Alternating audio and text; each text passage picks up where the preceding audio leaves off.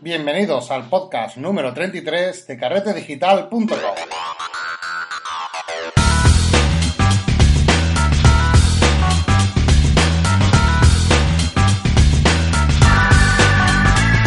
Hola y bienvenidos otra semana más a este podcast donde hablamos del mundo de la fotografía y del retoque digital.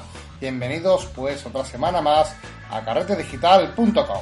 Esta semana vamos a comenzar el podcast hablando de, bueno, de una noticia que ha saltado eh, muy recientemente eh, en el mundo de la fotografía y es que vamos a hablar un poco sobre esta polémica controvertida que hay a través de, a raíz de, las fotografías de, este famoso fotógrafo Steve McCurry que ha dado la, vuelta al mundo, ¿verdad? Y bueno, es un tema que, me han preguntado incluso por la internet, me han dicho, oye, eh, puedes hablar, tu, darnos tu opinión de este tema. Y bueno, vamos, voy a dar mi, una pequeña opinión al respecto, pero, pero bueno, tiene, tiene poca defensa lo que, lo que ha hecho, como ya muchos sabéis. Pero bueno, ahora entraremos un poco más al trapo en esta cuestión. Antes de nada, me gustaría, como ya sabéis, recomendar los cursos de fotografía y de WordPress para fotógrafos que tenemos en la internet de carretedigital.com barra cursos. Ya sabéis que tenéis disponible eh, los mejores cursos de fotografía para que podáis aprender desde cero y de una forma escalonada. Justo ayer publicamos una lección bastante interesante de cómo modificar eh, nuestro WordPress, el aspecto, los colores, letras, etcétera, sin tener ni idea de código, o sea, sin tener ni idea de programación, hacerlo de forma visual y sumamente fácil. Bueno, pues ya tenéis la lección ayer, se publicó de WordPress, la última, para modificar el front-end. Espero que, os divirtáis y que os pongáis en práctica en vuestras páginas web. Eh, y nada, también tenéis otros cursos de fotografía. Recuerdo que tenemos abierto el curso de, Photoshop, también tenemos uno de introducción a la fotografía y Lightroom básico. Por cierto, eh, también os recuerdo que en la intranet tenéis todo el software necesario para hacer el, desarrollo de las clases, lo tenéis disponible, ¿vale? Eh, la semana que viene vamos a, por ejemplo, vamos a ver un plugin muy interesante de WordPress que sirve para hacer formularios y muchas cosas más y que bueno también pues estará disponible en la internet para todos aquellos suscriptores que puedan eh, obtenerlo de forma gratuita. Son plugins de pago, pero que para los suscriptores eh, hay mucho contenido también eh, gratuito para los suscriptores en, la internet. Así que nada, ahí tenéis toda la información. Como digo, eh, vamos a ir al tema que estamos hablando, que hemos comenzado este podcast. Vamos a hablar sobre la polémica que ha suscitado Steve McCurry, puesto que, bueno, un fotógrafo en una de sus exposiciones se dio cuenta de que una de sus fotografías había una manipulación de Photoshop, en concreto era la herramienta de clonar, se le escapó al, técnico que procesa imágenes, pues el, de laboratorio se le escapó eh, la herramienta de clonado y claro, se quedó una zona ahí al aire y, se veía claramente que se había manipulado la, fotografía. A partir de aquí ha empezado todo, puesto que, claro, eh, Steve McCurry, eh, seguro que muchos a lo mejor no lo conocéis por el nombre, pero sí por su trabajo, puesto que recordaréis, estoy seguro que si os gusta la fotografía, recordaréis la fotografía, la famosa fotografía de la niña afgana que se publicó en National Geographic. Pues este fotógrafo es el que ha suscitado la, polémica. Este fotógrafo eh, es un fotógrafo muy famoso en todo el mundo, no solamente por el trabajo de la niña afgana, tiene muchísimas otras imágenes que también ha sido publicada en sendas revistas y publicaciones. Es un fotógrafo muy eh, conocido en el mundo entero. Y bueno, y ha suscitado esta, esta polémica puesto que se ha descubierto eh, que muchas de sus fotografías o algunas de sus fotografías eh, habían pasado por Photoshop. Y claro, ya, ya con esto pues la bomba salió y, como siempre la guerra entre lo purista y, y, la edición, ¿verdad? Siempre hay esta guerra constante entre el código ético de fotografía, lo que está permitido y lo que no, y los límites de la manipulación fotográfica. Bueno, lo primero que tengo que decir es que ante, antes de nada, em, la manipulación en la fotografía no está, eh, no está prohibida ni mucho menos. Es una cosa que cuando hablo con gente me, me, sabe un poco mal, pues que hay, hay gente que da por hecho que la fotografía tiene que ser libre de manipulación. Bueno, pues yo no, no pienso así para nada. A mí me encanta manipular mis imágenes, me encanta el mundo del postprocesado. Es un mundo muy bonito y como ya he dicho muchas veces, he aprendido mucha más fotografía procesando mis imágenes que aprendiendo eh, fotografía en la cámara. Y no lo digo esto para crear polémica, ni mucho menos.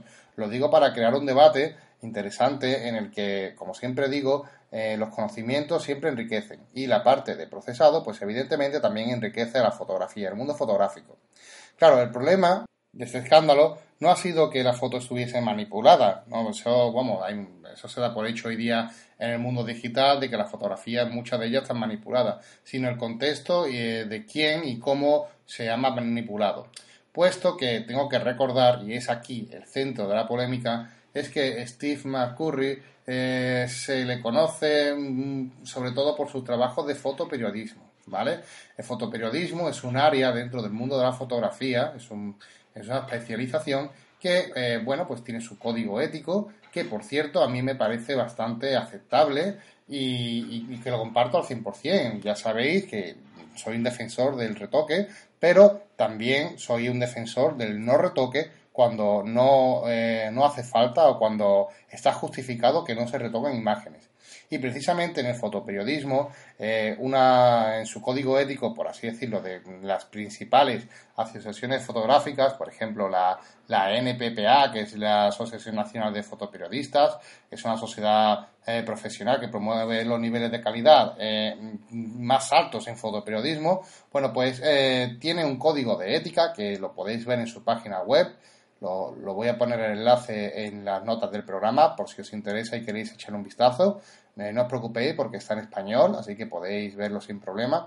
Y vais a ver pues el código de conducta ética de lo que debería de ser un fotoperiodista, ¿vale? Estas asociaciones son muy restrictivas con el tema de la manipulación bueno, y, y de la fotomanipulación puesto que, claro, lo que prima en las fotografías o lo que quieren que prime no es tanto la calidad técnica de, las mismas, que también, sino la no distorsión de la realidad. Y es aquí donde eh, el hecho de que no se deba de hacer manipulaciones cobre sentido, porque en el mundo artístico eh, poner trabas a la fotomanipulación es un absurdo, puesto que en el mundo artístico cada uno hace lo que bien le viene en gana según cada artista crea conveniente. No hay puertas, es como poner puertas al campo. Eso es imposible. Cada uno se expresa como quiere y como, y como cree necesario.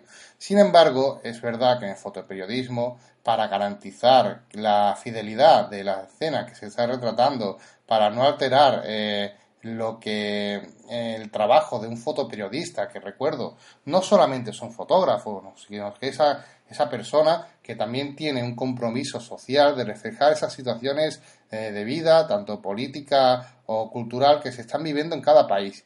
Por lo tanto, es necesario, y yo veo bastante, bastante bien justificado, que eh, no se haga retoques en las fotografías. Hasta ahí, eh, como veis, se puede ser tanto purista en, algunos sentidos y no puristas en otros. no tenemos que ser de mentalidad cerrada. Y como digo, eh, aquí es donde salta la polémica, ¿vale? Puesto que, bueno, eh, al ser fotoperiodista se da por hecho de que sus fotografías no eran manipuladas y que gozaban de esa fidelidad de la que eh, estos fotógrafos o estas asociaciones siempre han pedido a los fotoperiodistas. Y es aquí donde se crea esa discordancia. También hay que decir que la reacción de Steve McCurry tampoco ha sido muy acertada, puesto que al principio, bueno, pues quiso quitar un poco de, de fuelle al asunto, echándole la culpa a su técnico de, Photoshop, eh, diciendo, bueno, que él no ha sido, que ha sido los demás, y no creo que hubiese que, que haya sido una salida digna eh, por parte de, de, este fotógrafo. Y precisamente eso es lo que yo creo que es más criticable. No tanto que haya retocado sus fotografías, puesto que también, como ahora veremos, indicaremos, es algo más que normal, incluso dentro de los mejores o más prestigiosos eh, mm, concursos fotográficos, y veremos a ver que mm, el, retoque también dentro del fotoperiodismo es algo que está, está ahí. Y entonces ese también es otro debate que, que me gustaría abrir, porque también he visto que este fotógrafo, Steve McCurry, ha recibido mucha crítica con respecto a su trabajo porque ha retocado algunas imágenes. Y yo eso lo veo mal. No, no se debe de criticar que ese fotógrafo, bueno, pues haya decidido em, manipular ciertas imágenes y, bueno, parece que ahora que hay que quitar el mérito de todo su, su trabajo y eso no es no lo veo correcto y, bueno entiendo que se ha equivocado puesto que no, no ha seguido las normas del fotoperiodismo en ciertas ocasiones hasta ahí de acuerdo pero tampoco hay que desmerecer todo lo que ha hecho hasta ahora y de hecho tiene un trabajo excelente y me parecería absurdo rebajar al, al cero, a lo absoluto, un trabajo de años bien hecho, bien ejecutado, pero eh, con algunos fallos éticos dentro de la fotografía. Eso no, no, no, creo que se deba ir de ir por ahí. Lo que sí se debería de criticar, o por, lo menos creo que se debería de criticar a este fotógrafo, ha sido, por un lado, la, poca honestidad, ¿no? De, decir, oye, la poca valentía de decir, mira, sí, he retocado ciertas fotografías y, bueno, eh, creo que vamos, aquí habría que abrir un debate, puesto que en la época en la que estamos hay muchos fotoperiodistas que eh, manipulan sus imágenes, no con el fin de alterar las imágenes, sino para mejorar en calidad de composición fotográfica. Que ahí, por ejemplo, creo que sí sería un debate muy interesante, porque eh, también entiendo que las reglas de no manipulación de fotoperiodismo es muy interesante para precisamente eso, evitar eh, que se Mm, desvirtúe la realidad y eso lo entiendo, lo comparto, pero creo que tampoco se debe ser tan, tan, tan cerrado, ¿vale? Eso ya es una cuestión personal. Yo creo y, pienso que no debería ser tan cerrado, que hay ciertos retoques que sí que se deberían de dejar, por lo menos eh, para mejorar un poco la fotografía en cuanto a composición. Eh, no digo de manipular la imagen, ni mucho menos en fotoperiodismo, ni cambiar lo que hay, ni mucho menos, pero sí que se pueda eh, llegar a ciertos niveles. Y me gustaría abrir este debate porque creo que es el fondo, eh, al final, el fondo de la cuestión es lo, interesante. Y os voy a dejar un enlace a una noticia donde vais a poder ver que en el, WordPress Photo, que como ya sabéis es uno de los eh, más importantes eh, concursos de fotografías a nivel fotoperiodístico, bueno, este siempre ha estado envuelto en esta polémica. Ya sabéis que en el 2013 hubo una, 2013-2012, no me acuerdo, la fotografía que ganó, la ganadora fue eh, acusada de, de, manipulación, fotomanipulación, porque, oh, oh, válgame Dios, el cielo, eh, se modificó los colores de la fotografía, ¿vale? O sea, imaginaos hasta el nivel de exigencia que tiene este, este concurso. Y querían incluso quitarle el premio por modificar el, el, color de, estas imágenes. Em, yo lo veo, de verdad, creo que ah, deberían de hacerse un poco de análisis interno porque... Eh, Mm, creo que sería bueno abrir un debate en ese aspecto. Yo entiendo que no se quiera manipular las imágenes, pero que se debería de permitir a lo mejor cierta, cierto límite. Y lo, es mi opinión personal. Aquí cada uno, como digo, piensa diferente. Yo lo digo porque, por ejemplo, os voy a dejar la noticia que estaba comentando, donde en el WordPress Photo eh, descalificó, ojo, atención, el 20% de los finalistas. O sea, no de los que se presentaron, que seguro que el número sería mucho más alto, sino que de los finalistas, el 20% eh, se fueron descalificados por no cumplir las normas de retoque. ¿Vale? O sea, estamos diciendo que esto es una barbaridad y que hay muchísimos fotógrafos, incluso finalistas de este concurso, que al final son descubiertos que han hecho algún que otro retoque básico. Eh, por ejemplo, ha habido incluso categorías en deportes que se han quedado el premio sin dar, porque no, no había fotografía que, para cubrir, porque muchas de ellas estaban manipuladas. Mm, con esto no quiero decir que se, que se permita la manipulación, venga, sí, venga, todo vale. No, no, no es eso. Lo que quiero abrir un debate es que, bueno, hay una cierta tendencia a que la composición eh, también es importante, a que el retoque también mm, tiene y mucho sentido en algunas fotografías y bueno, si es para mejorar un poco esa imagen sin perder la fidelidad de la imagen, pues yo lo veo algo correcto, algo interesante. Yo abro el debate, cada uno que piensa lo que quiera. No me gustaría que eh, personalmente se diese tanta caña a Steve McCurry por este hecho. Sé que ha estado mal. Yo creo que lo más malo de este asunto ha sido su reacción, no, que lo haya hecho, eh, que no ha sido valiente. Y, pero bueno, es una otra anécdota del mundo de la fotografía. Estamos eh, por mucho que queramos, invadido por el mundo digital y cuando chocan el mundo eh, del purismo con el mundo digital, pues siempre suele haber este tipo de problemas. Tenemos que, evidentemente, mm, marcar unos límites, pero también mm, confluir eh, un mundo con otro, porque no podemos vivir separados ni mucho menos. Son mundos que se complementan entre sí. Dicho esto, y ah, habiendo hecho este pequeño análisis de, lo ocurrido con Steve McCurry, eh, me gustaría acabar este podcast eh, hablando también de o recomendando una herramienta interesante precisamente para, esto, para nuestros retoques fotográficos.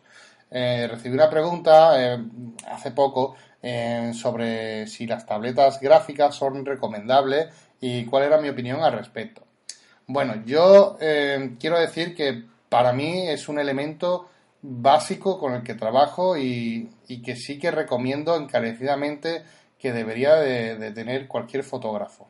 Es una herramienta muy potente y eh, las tabletas gráficas son estas tabletas así cuadradas eh, que vienen con un boli digital que sirve para controlar como si fuese el ratón pero controlarlo a través de, esta tableta eh, propiamente dicha, a través de un, de un boli sensible que vamos a poder mover como si fuese nuestro puntero de ratón.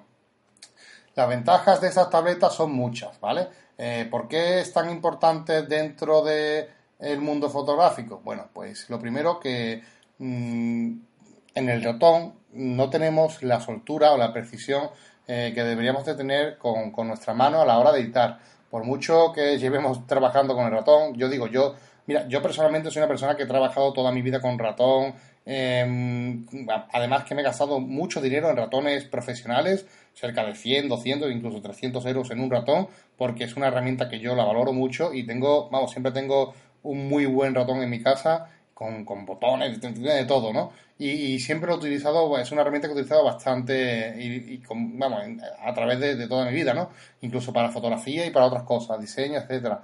Pero es verdad que aún si es un crack o mega crack usando ratón, eh, mm, no vas a poder competir nunca con la motricidad fina que tiene, por ejemplo, eh, este tipo de tableta gráfica. Cuando tú trabajas con una, tableta gráfica, eh, lo haces con un, claro, con una forma muy natural, puesto que el ratón tiene muchas características, pero también tiene muchas desventajas respecto a la tableta.